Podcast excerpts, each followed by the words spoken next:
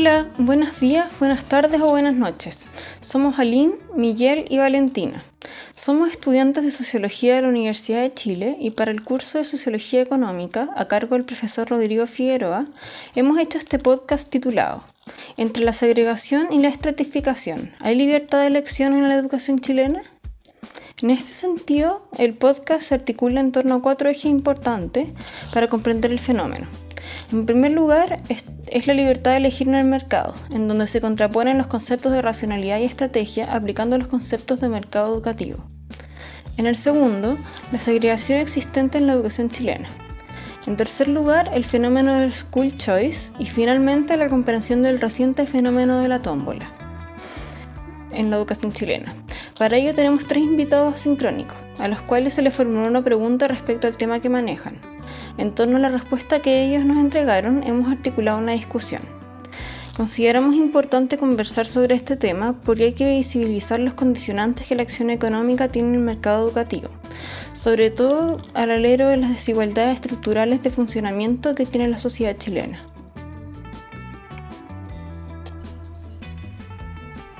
Bueno, respecto a nuestro primer tópico, que es eh, una presentación más teórica del mercado educativo, primero es importante que situemos al mercado como un coordinador social que conlleva procesos de diferenciación que hacen de la sociedad algo más dinámico, pero que también agudiza la disgregación y la fragmentación, generando con ello a su vez incertidumbre y desamparo. Es por esto y en este sentido que el sistema económico neoliberal impulsa medidas de liberalización, desregulación y privatización de los mercados en desmedro del Estado, debilitando la coordinación política. Claro. Es por eso que la propuesta neoliberal pretende que el orden social sea autoorganizado y autorregulado. Porque así, en lugar de contrarrestar las tendencias centrífugas de una sociedad diferenciada mediante la coordinación central, pretende, por el contrario, eliminar cualquier interferencia política que distorsione aquellas leyes de mercado, en el sentido neoliberal de la palabra. Esto como mecanismo automático de equilibrio.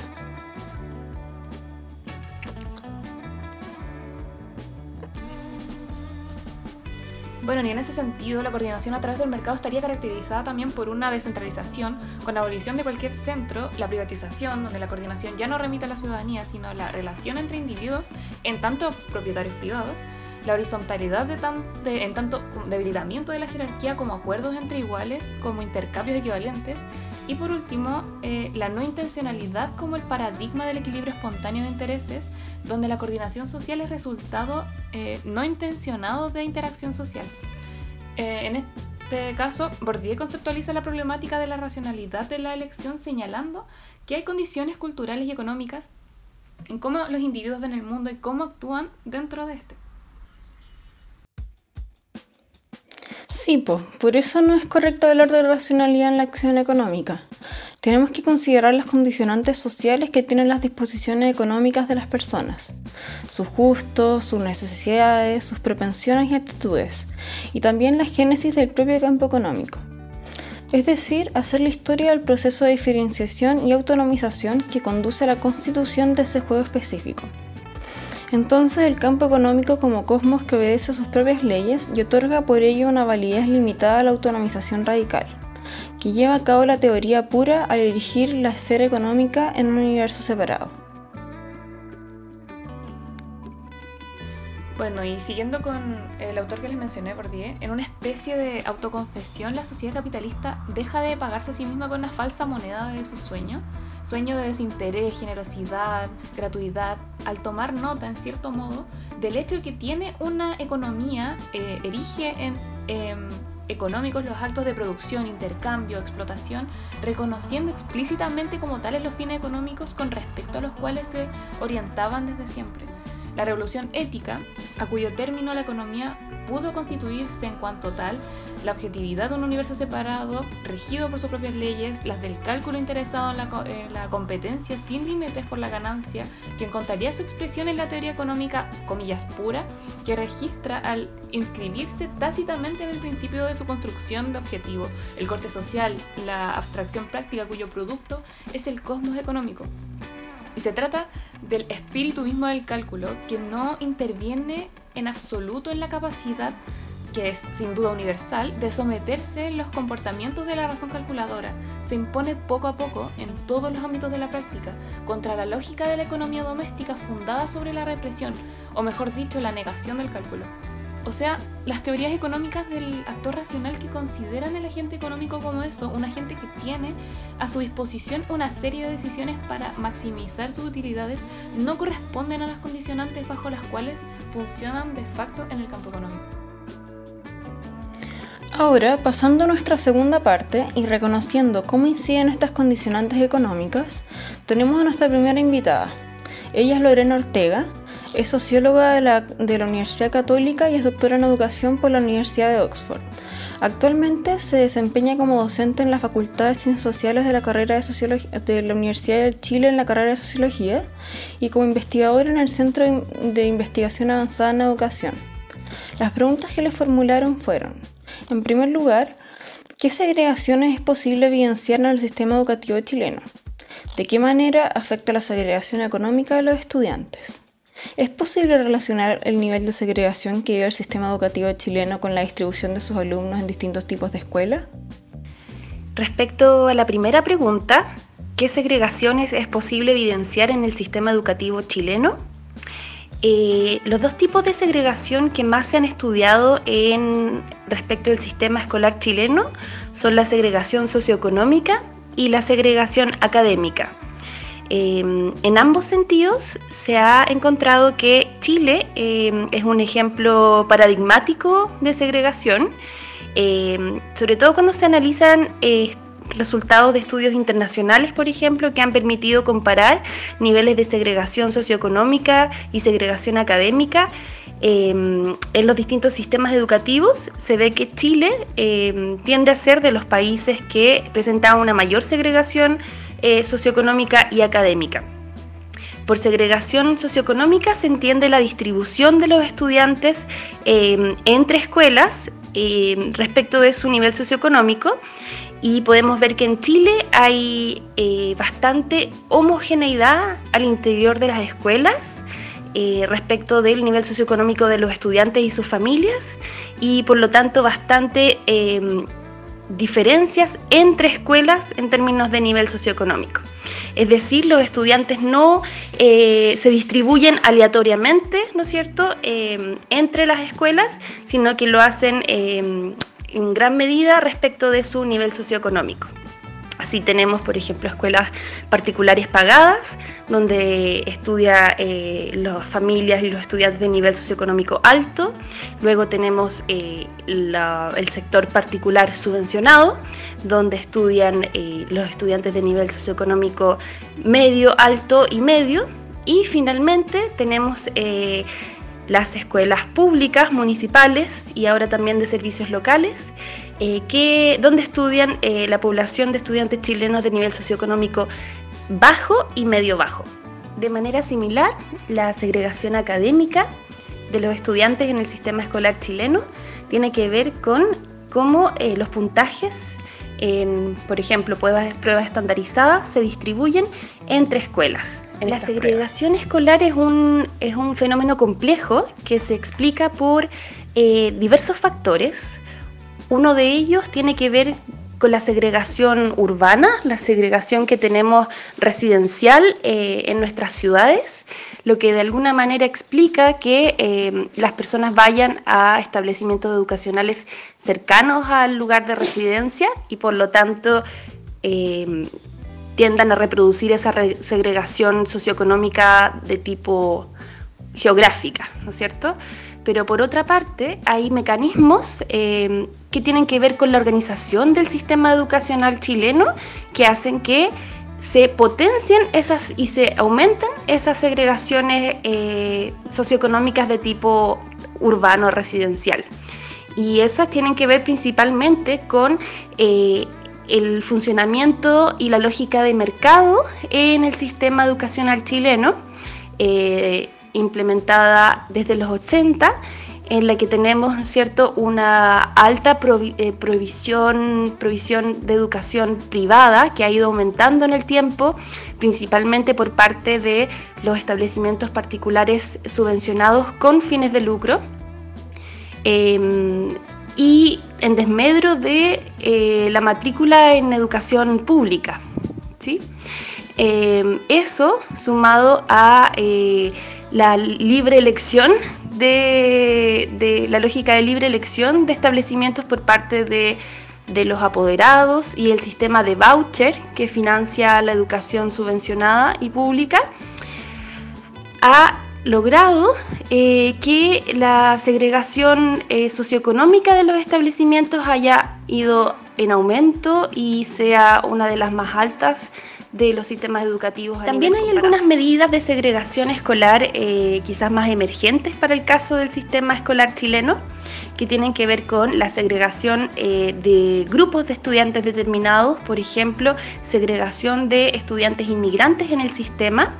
Y la evidencia eh, muestra que si bien todavía la población de estudiantes inmigrantes en Chile es menor, cercana a un 4 o 5% de la población de estudiantes a nivel nacional, eh, tiende a estar muy segregada, eh, muy concentrada la matrícula de estudiantes inmigrantes en eh, establecimientos municipales públicos. Ese es otro fenómeno que se está estudiando bastante eh, respecto de las oportunidades de aprendizaje que tienen los estudiantes eh, inmigrantes en el sistema escolar chileno, sus experiencias de discriminación.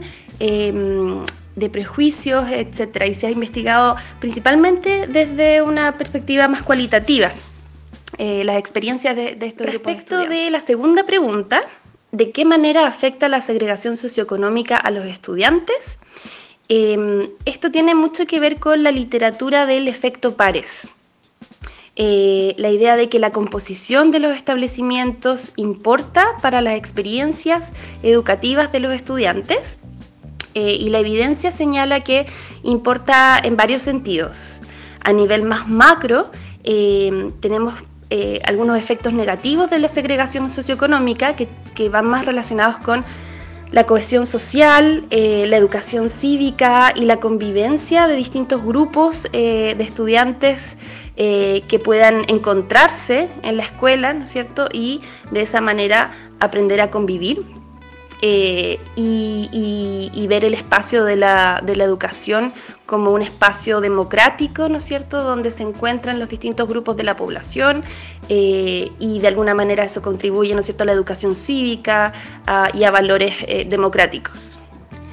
Por otra parte, a nivel ya de, estudiantes, se ha, se ha, encontrado que la segregación socioeconómica es particularmente perjudicial para los estudiantes de nivel socioeconómico bajo, eh, en términos de bueno, varios posibles aspectos que pueden influir en la experiencia educativa y sus oportunidades de aprendizaje, como son eh, los menores recursos, em, que sería un efecto indirecto, los menores recursos que podrían tener en sus escuelas, eh, también en términos de, em, del contexto en el que estudian, determinados em, expectativas diferenciadas o menores aspiraciones respecto de sus futuros eh, académicos, ¿no es cierto? Y también, como decía antes, el efecto pares, la idea de que importa la composición de los estudiantes respecto del el desempeño eh, de los mismos, respecto de las expectativas eh, académicas y futuras de los estudiantes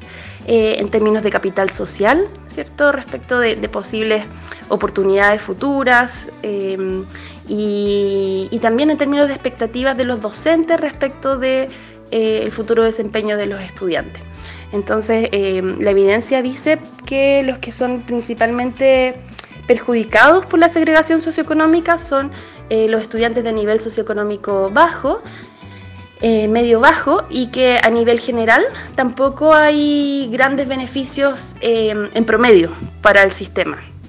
Em, entonces es, más bien, la literatura es bastante negativa respecto de los efectos que tiene la segregación socioeconómica en eh, los resultados educativos tanto cognitivos, eh, en pruebas estandarizadas, etcétera, como también eh, sociales y socioemocionales, porque también existe em, evidencia respecto del el autoconcepto eh, y cómo el autoconcepto de los estudiantes y su autoestima se ve perjudicada cuando se encuentran en los niveles más desfavorecidos de esta segregación. Y respecto de la última pregunta, es posible relacionar el nivel de segregación que vive el sistema educativo chileno con la distribución de sus alumnos en distintos tipos de escuela. Eh, absolutamente. Eh, tenemos en, Chile un sistema educativo bastante estratificado, si se quiere, en donde, como comentaba antes, eh, tenemos aquellas bueno, escuelas particulares pagadas, donde están los grupos de nivel socioeconómico alto, la elite, que representan alrededor de un 8% de la matrícula a nivel nacional. Luego eh, tenemos la matrícula en los establecimientos particulares subvencionados, que ha ido aumentando rápidamente en las últimas décadas en términos de, magnitud, ¿no es cierto? Eh, y que ahora ya representan una alta proporción de la matrícula. Y finalmente, eh, por otro lado, los establecimientos de, municipales o públicos que concentran los grupos de nivel socioeconómico bajo y medio bajo y cuya participación ha ido disminuyendo eh, rápidamente eh, en el tiempo.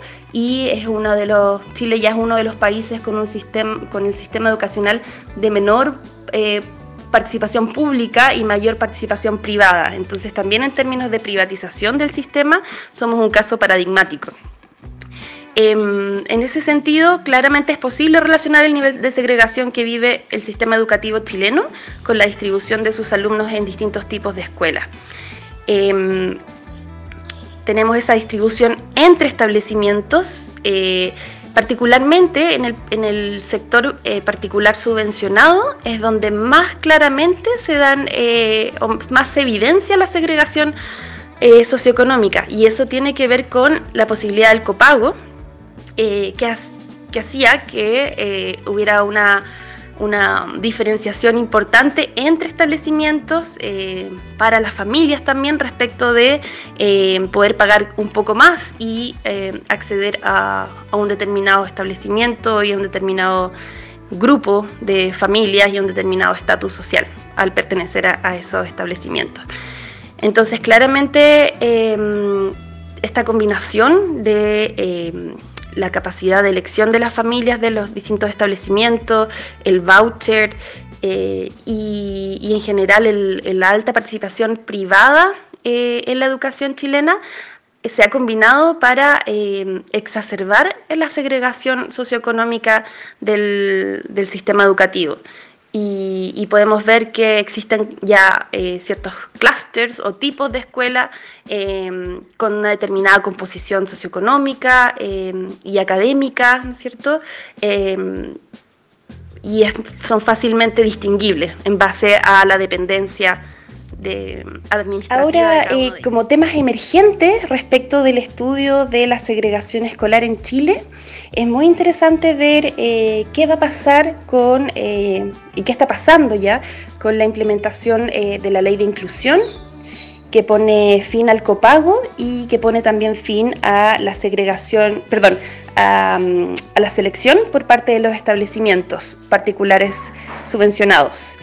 Em, va a ser interesante ver qué pasa en términos de la distribución eh, de, estudiantes en el sistema y de familias. Ahora, eh, los primeros hallazgos muestran que no ha habido un cambio radical respecto de la composición socioeconómica de las familias, eh, de la segregación del sistema, y eso puede estar mostrando que obviamente hay muchos factores socioculturales y de autoselección de las familias respecto de los establecimientos que eligen ¿no es cierto? Eh, ahí eh, y en general les recomiendo para, continuar aprendiendo sobre el tema de segregación escolar en Chile, eh, ver los trabajos de Cristian Beley, de la Universidad de Chile, del CIAE, también Juan Pablo Valenzuela, eh, tiene trabajo hace ya bastante tiempo en el tema de segregación escolar, eh, respecto del el impacto de la ley de inclusión eh, y del nuevo sistema de admisión escolar, el SAE, está el trabajo de Alejandro Carrasco y Nairi Honey en la Universidad Católica, y María Teresa Rojas en la Universidad de Alberto Hurtado también está analizando estos temas. Así que ahí hay harto, hartos autores trabajando, investigadores eh, muy interesantes para que sigan estudiando este tema. Es muy importante lo que dice la profesora sobre todo porque concluimos que la estratificación social se sustenta en un sistema de clases, en donde los logros académicos predicen y componen la posición económica de los sujetos. Este componente, según Christian Belay, un autor que también investiga sobre educación y que mencionó la profesora, eh, según él, sería importante al momento de proponer sociedades en donde opera la movilidad social. Sin embargo, esta idea nos ha llevado a estandarizar los procesos de aprendizaje, mediante la organización basada en clases, la enseñanza distribuida en grados secuenciales, la escolaridad obligatoria, la profesionalización de los docentes, el currículum nacional obligatorio, el calendario escolar, los sistemas de evaluación estandarizados, etc. Claro, y el grado de segregación económica de la educación chilena, eh, según estándares internacionales, es relativamente alto y, e incluso ha tendido al aumento en las últimas décadas. Eh, los resultados obtenidos, por ejemplo, en la prueba, en el índice Duncan, que es un índice que se encarga de medir la segregación de los sistemas educativos, señala que eh, en los sectores más empobrecidos el resultado es cercano superior a 0,5 y en los sectores más acomodados es incluso superior a 0,6. Lo que hace este índice un poco es eh, señalarnos la cantidad de estudiantes que se deberían mover de, un tipo de colegio a otro para que la educación sea menos, menos segregada. Y estos niveles de segregación que tienen lugar en la educación chilena eh, también se retratan en la prueba PISA, que según los datos que, arroja esta, Chile y Tailandia son los países con más altos niveles de segregación. Bueno, en Chile los estudiantes se encuentran distribuidos de manera desigual entre los distintos tipos de establecimientos. Por un lado, la clase media asiste a establecimientos particulares subvencionados y por otro, los alumnos más vulnerables asisten a escuelas públicas y eh, los alumnos de mayores ingresos asisten a establecimientos particulares. Eso es así, es sabido. Según estudios, eh, hay una correlación positiva entre la segregación socioeconómica escolar y la segregación residencial, la relevancia de los distintos tipos de educación, particular, subvencionado, financiamiento compartido, entre las comunas. Además, otro factor que refuerza la segregación y estratificación del sistema educativo, según los autores e investigadores Hernández y Racinski, que escribieron en 2015, eh, este otro factor es la necesidad que hay en el proceso de selección de escuela por parte de la clase media, de diferenciarse de aquellos estratos más vulnerables, excluyéndolos a estos, excluyéndolos en la medida en que postulan a colegios particulares subvencionados, con más prestigio. Eh, también es importante que hay mapas super gráficos para ver cómo se segrega Santiago según distintos colores en base al puntaje promedio que obtuvieron en la PCU y demuestran que las comunas de mayores ingresos son las que tienen resultados más altos en las pruebas académicas PCU y CIMSE. Y es como dice la profe, hay una segregación urbana y económica en los resultados según establecimiento. Eh, por otro lado, también hay evidencia que presenta la cantidad de puntos PCU que diferencian a los colegios particulares y municipales la diferencia máxima se encuentra en matemáticas, presentando 139 puntos PSU a favor de los establecimientos particulares, que es mucho. Seguido por la prueba de ciencias con 138 puntos, historia y lenguaje con 127 puntos, todos claramente a favor de los particulares pagados. Claro, y en este contexto de segregación socioeconómica de la educación chilena, que es respaldada tanto por los índices internacionales como los resultados de pruebas estandarizadas locales e internacionales, eh, es que cabe preguntarnos por el rol que tiene el mercado en, la oferta de la demanda educativa y por consecuencia en la elección de escuelas. Además también es importante que reflexionemos en torno a la efectividad que ha tenido el School Choice en una sociedad altamente segregada y estratificada como la chilena. Mm, ahora vamos a pasar a nuestra segunda invitada, que es Catalina Canals. Ella también es socióloga, también es magíster en Economía Aplicada de la Universidad de Chile y doctora en, Ingeniería en Sistemas Complejos por la Universidad Adolfo Ibáñez. Actualmente es académica de la Universidad de Chile e investigadora en el CIAE, al igual que Lorena. Las preguntas que le hicimos fueron las siguientes. ¿Qué es el School Choice? ¿Bajo qué principios opera? ¿Qué resultados arroja su investigación respecto a los factores que inciden en la elección de escuela en Chile? Bueno, School Choice en general, en términos generales, el concepto refiere a la posibilidad de los padres de elegir establecimiento escolar. El concepto tiene que ver con que existen sistemas como el de Estados Unidos, donde los estudiantes son asignados eh, al colegio público más cercano. Entonces, en contraste con sistemas como ese, tenemos sistemas de school choice donde los padres pueden elegir establecimiento. Eh, y school choice es, una, eh, es como un paradigma bastante amplio que se asocia a distintos programas de política pública que tienen distinto alcance, como los sistemas voucher, como lo que tenemos en Chile, también se asocia a colegios como los charter o los colegios magnet, que son distintos tipos que existen en el sistema eh, estadounidense, em, donde dan espacios de school choice en un contexto más general, eh, donde tiende a haber menos eh, posibilidades de elegir establecimiento. ¿Y bajo qué principio opera este, este sistema? Bueno, los principios que, que orientan el school choice, los más conocidos en Chile tienen que ver con el, el neoliberalismo y la competencia, eh, pero hay un artículo bien interesante de, de Lad y Fiske que habla de que en realidad hay distintas justificaciones que se le han dado al School Choice eh, y eso da lugar a distintos principios orientadores. Eh, por ejemplo, uno de, las, de los orígenes del School Choice tiene que ver con el pluralismo, particularmente en países donde hay mucha diversidad. Por ejemplo, en Canadá, donde tenemos diversidad en términos de idioma, porque hay comunidades que hablan francés, otras que hablan inglés, hay católicos, protestantes. Entonces, en ese contexto, se abre School Choice para permitir eh, que las distintas culturas tengan un espacio de educación. Eh, el mismo caso chileno podría tener que ver con esto si uno piensa que la elección de colegio en Chile es algo que ha existido siempre. En el sistema educativo nosotros nunca tuvimos este sistema donde nos asignaban al colegio del barrio. Siempre hubo School Choice.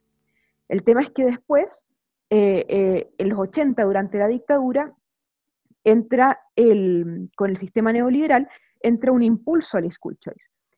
¿Y por qué se habla de un impulso? Porque lo que se hace es instalar este programa voucher, que se trata de que el Estado eh, le entrega tanto establecimientos eh, privados subvencionados como públicos, le entrega financiamiento por alumno en base a su asistencia. Eh, entonces, de este modo, el principio que está detrás es que los establecimientos tratarían de competir por atraer estudiantes, porque si atraen estudiantes obtienen más fondos mediante este voucher, eh, y esa competencia eh, teóricamente habría de eh, generar una mejora en la calidad educativa. En el fondo los establecimientos tratarían de ser mejores para atraer a más padres a su establecimiento.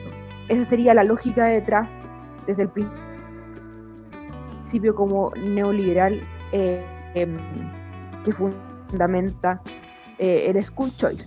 Y también hay como una tercera vertiente eh, que fundamenta el School Choice, que es principalmente lo que se ha planteado en algunos sectores de Estados Unidos, eh, que tiene que ver con darle más oportunidades a los estudiantes más desaventajados en términos económicos, y es porque como en el sistema público tradicionalmente te asignan al colegio del barrio, la única forma de no ir al colegio asignado era ir a un colegio privado. pero con estos sistemas de School Choice como Magnet School o Charter, eh, o, voucher se abren como oportunidades para que esos estudiantes que no podían pagar colegios privados accedan a establecimientos que puedan tener eh, una mejor calidad. Eh, serían como los tres principios orientadores detrás de este sistema. Muchas gracias. Y tienes una investigación. Vertiente. Mm. Tú tienes una investigación que se llama Families School Choice: How Social Networks Affect That Decision. Eh, ¿Podría contarnos un poco acerca de los principales resultados que arroja esa investigación? Por supuesto. Esa investigación eh, se trata de modelar lo que nosotros llamamos el awareness set, que es el conjunto de establecimientos que una familia conoce. Y esto es porque en los sistemas de school choice, eh, tan extendidos como el chileno, porque el caso chileno es de todos modos un caso particular, es tan extendido que uno puede elegir teóricamente cualquier colegio. O sea, en el fondo, eh, hay una inmensa cantidad de establecimientos en la región metropolitana, por ejemplo, y uno podría eh, postular a cualquier colegio, sea público, privado, esté lejos, cerca. Eh, son muchísimas opciones. Y como son tantas opciones, en el fondo hay muchas más opciones de las que son capaces de conocer. Hay, en ese sentido una racionalidad limitada. Entonces, en ese marco, lo que nosotros planteamos es que proponemos un modelo para predecir, para simular cuáles son los establecimientos que las familias conocen. Y nosotros em, En esta investigación proponemos tres mecanismos por los cuales las familias conocen establecimientos. Eh, un mecanismo de información pública, en el fondo uno a través de Internet o las noticias conoce ciertos establecimientos. Otro mecanismo es la cercanía geográfica, y es en el fondo porque cuando tú paseas por tu barrio conoces los colegios que existen en el barrio. Em, y adicionalmente, eh, las personas conocen establecimientos educacionales a través de sus redes sociales. Es decir, hablan con sus amigos, con sus vecinos, con sus familiares y de esa forma se enteran de qué otros establecimientos educacionales existen. Entonces nosotros con este modelo eh, lo que nosotros mostramos es que el mecanismo de las redes sociales es el mecanismo más importante para explicar los establecimientos que las familias efectivamente conocen.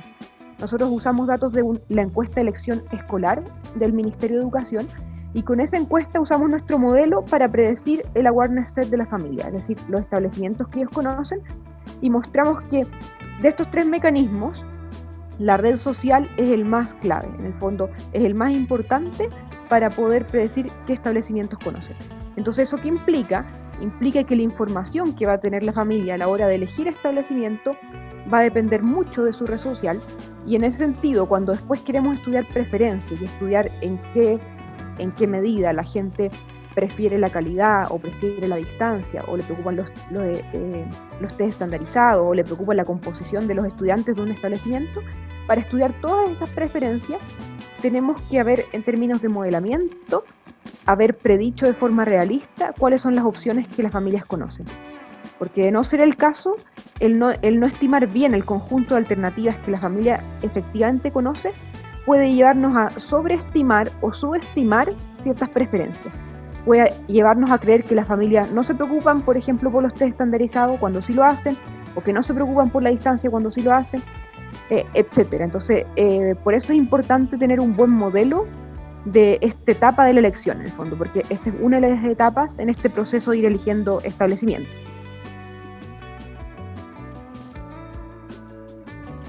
muy interesante. Este, ¿Qué metodología usaron para, la investigación? Eh, lo que utilizamos es un modelo basado en agentes, que es un tipo de modelo computacional que tiene una la posibilidad de tener una representación gráfica. Entonces, nuestro modelo, básicamente tú ves un dibujo de una ciudad eh, donde se ubican establecimientos y familias eh, y, y, en este modelo también, además de tener una representación gráfica, permite simular que ocurre temporalmente. Entonces, en este modelo, las familias se comunican entre sí, intercambian información, em, conocen establecimientos a partir de estos distintos mecanismos y así van formando su awareness set. Mm, está muy interesante y es muy útil para entender cómo funciona realmente con la elección de colegio. Eh, sí, la verdad es que es un modelo que que pretende un poco formalizar algunos resultados que ya habían a nivel de evidencia cualitativa.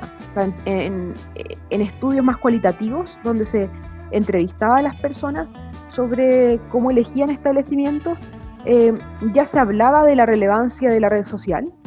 Sin embargo, en los estudios que hacían modelamiento, eh, se había tomado poco en cuenta eh, cómo la red influye en el proceso, probablemente por dificultades metodológicas, porque en general eh, como investigadores no tenemos datos de la red y eso es una limitante. Pero aquí lo que nosotros hacemos es teniendo los datos del, del eh, awareness set real, en el fondo del, del, conjunto real de establecimientos que una familia conoce, a través de un modelo predecimos, eh, modelamos cuáles son los mecanismos que nos permiten predecir ese conjunto. Entonces, de esa forma ofrecemos una aproximación metodológica para salvar este problema de, de las limitaciones con los datos de, la red social. En primer lugar, agradecerle a la profesora por, participar en, este podcast y señalar que, claro, en Chile eh, actualmente existe un sistema de decisión de escuela para las familias y esta decisión supuestamente está orientada por los resultados que obtienen en, en las pruebas Simpson, las pruebas PSU, que serían representantes de la calidad. Pero esto no es todo, porque estudios como los de la profesora o estudios en los que vamos a profundizar a continuación buscan cuestionar que la elección de escuela sea eh, tan informada, tan libre y tan racional. Eh, también estos estudios eh, cuestionan la pretensión de la política educativa chilena respecto al peso del CIMSE como este orientador. Y es más, se ha cuestionado que incluso la mayoría de las familias no conocen los resultados que tienen los colegios en las pruebas estandarizadas. Y en este sentido lo que dice la profesora tiene mucho sentido porque son las redes las que toman importancia el momento de elegir escuela.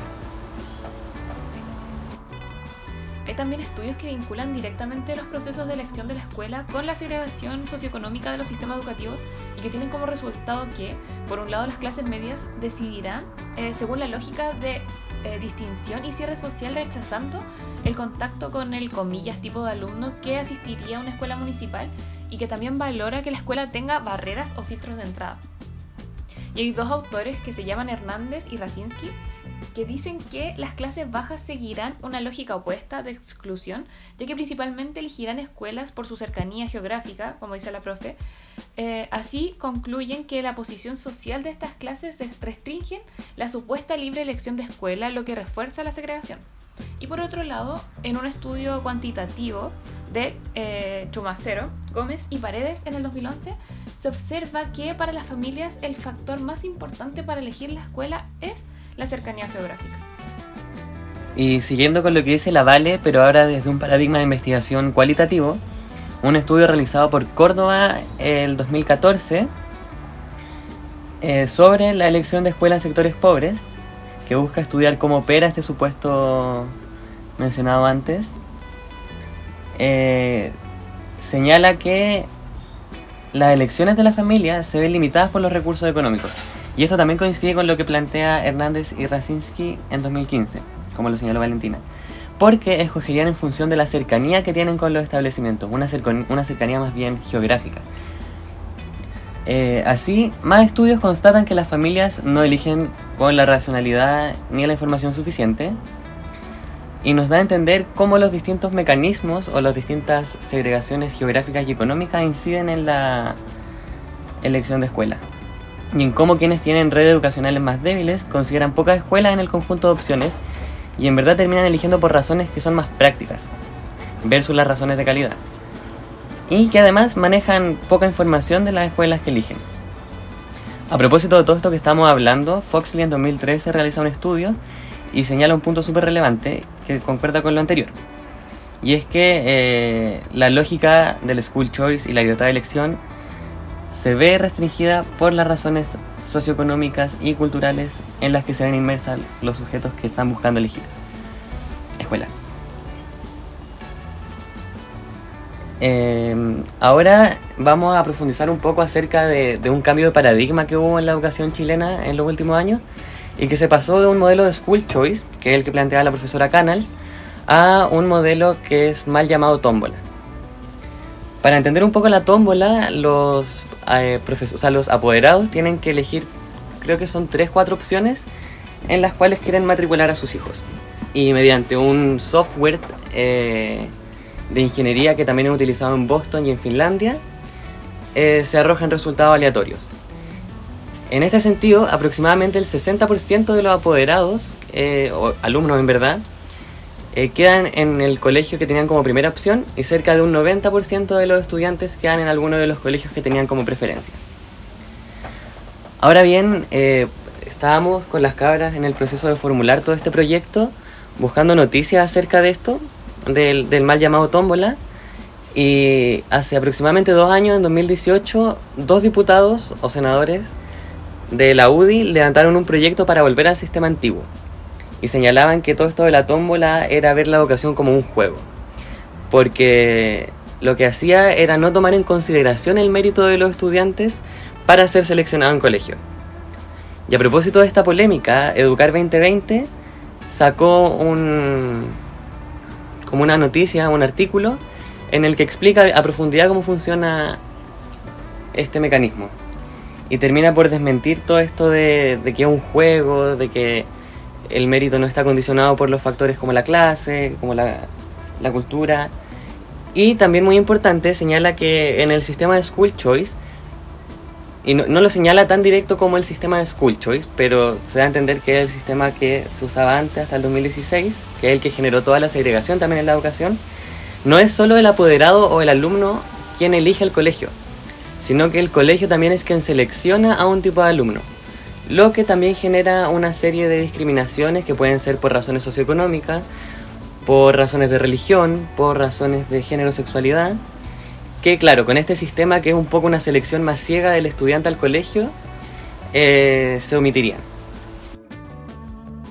Según un investigador, Carrasco, en 2014, escribe que la reciente prohibición de seleccionar busca cautelar el principio de igualdad educacional propio de sociedades democráticas justas.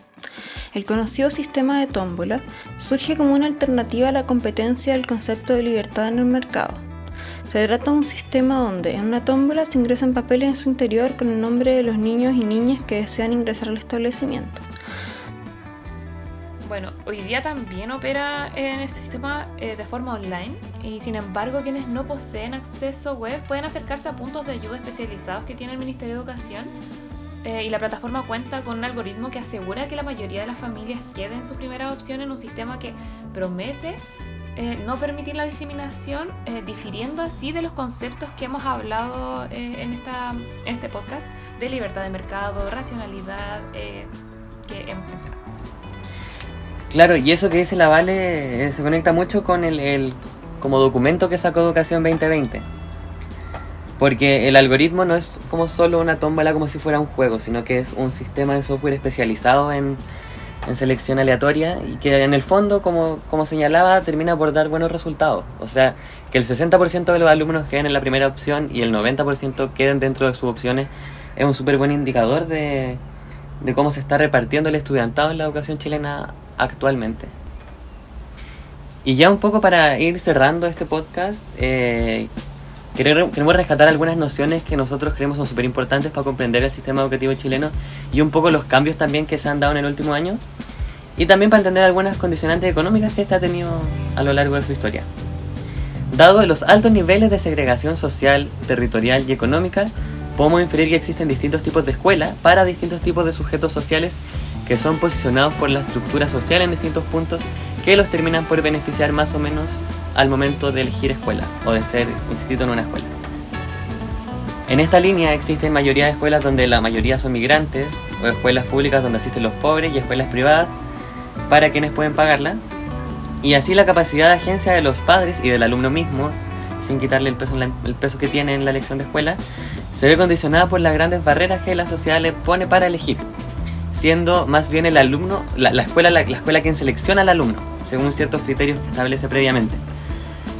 Eh, sin embargo, pese a lo anterior, podemos proyectar el sistema educativo desde la mal llamada tómbola, reconociendo el, abandono del school choice, que plantea la regulación del mercado educativo como cualquier mercado liberal. En el fondo es muy similar a las ideas que plantea Adam Smith de la economía, como la mano, la mano invisible que regula todo, como si esta lógica de oferta y demanda funcionara de manera limpia, por decirlo así. Y finalmente queremos agradecer a todos por participar de esta instancia, eh, principalmente a nuestras invitadas que tuvieron la amabilidad de responder las preguntas que formulamos y al curso por permitirnos eh, realizar esta instancia. Muchas gracias.